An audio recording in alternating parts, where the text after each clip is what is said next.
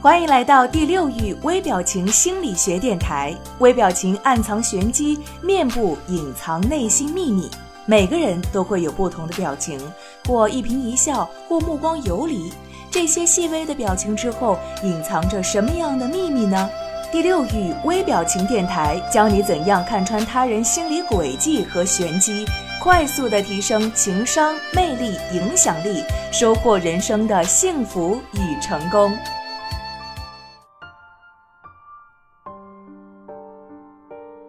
各位好，欢迎收听微表情与读心术，我是你们的老朋友千堂。在这一期的节目当中，我要来告诉大家啊，关于爱情的心理学和读心术。先有安全，后有感觉，是这一期节目的主题。很多人不相信爱情，他们只是单纯的去相信着爱情当中只有童话故事的存在。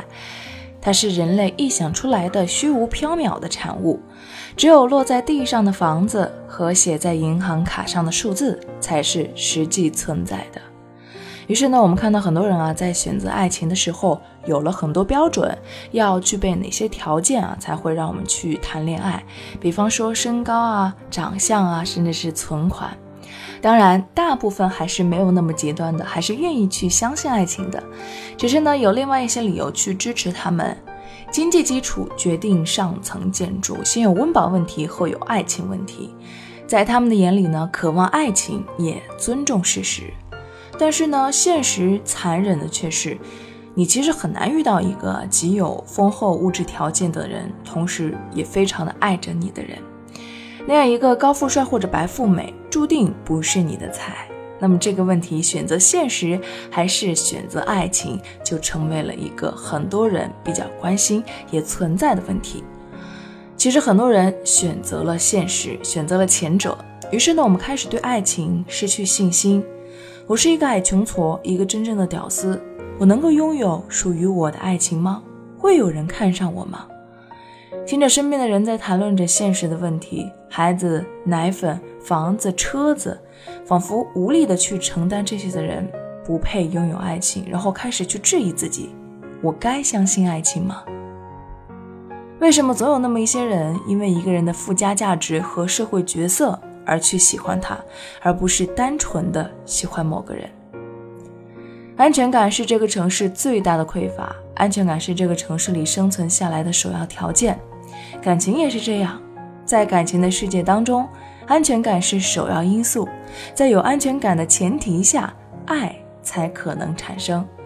当一个人对另一个人的表现感觉可以放心、依靠和相信的时候，那么他给你的安全感就已经成功建立了。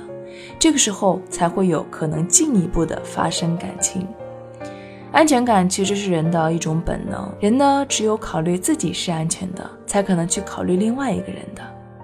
马斯洛在他那个著名的需要层次的理论当中，也论述了这样一个观点：安全感是基本需要，爱却不是。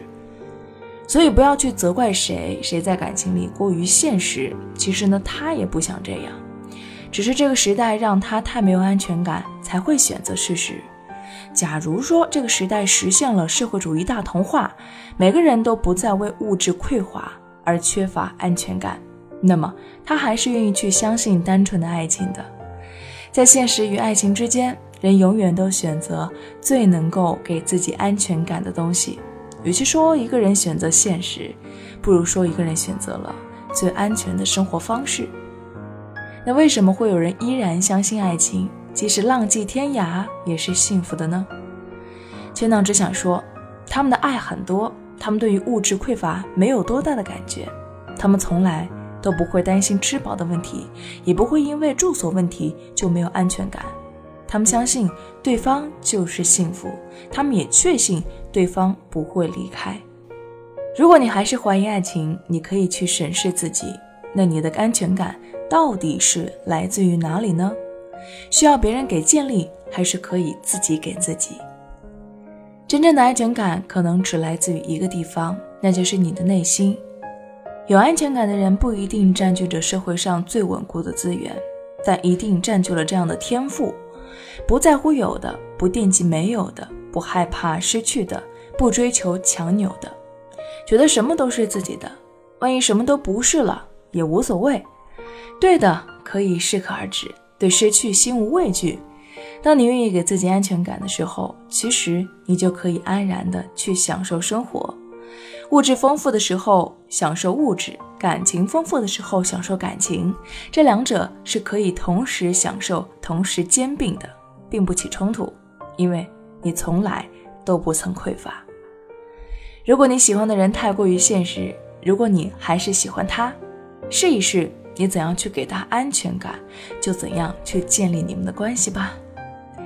感谢收听今天这一期的微表情与读心术。我是千堂，下期再见。如果你渴望暴增你的读心阅人数，瞬间看出他人内心世界的动态，那么请马上添加微信五六零零二四零七，免费领取微表情读心术精华课程。这个课程将教会你如何从入门到精通，彻底掌握读脸识人心的有效方法。特别提醒一下，由于精力有限，我们最多分享给前五十位朋友。马上添加微信五六零零二四零七领取吧。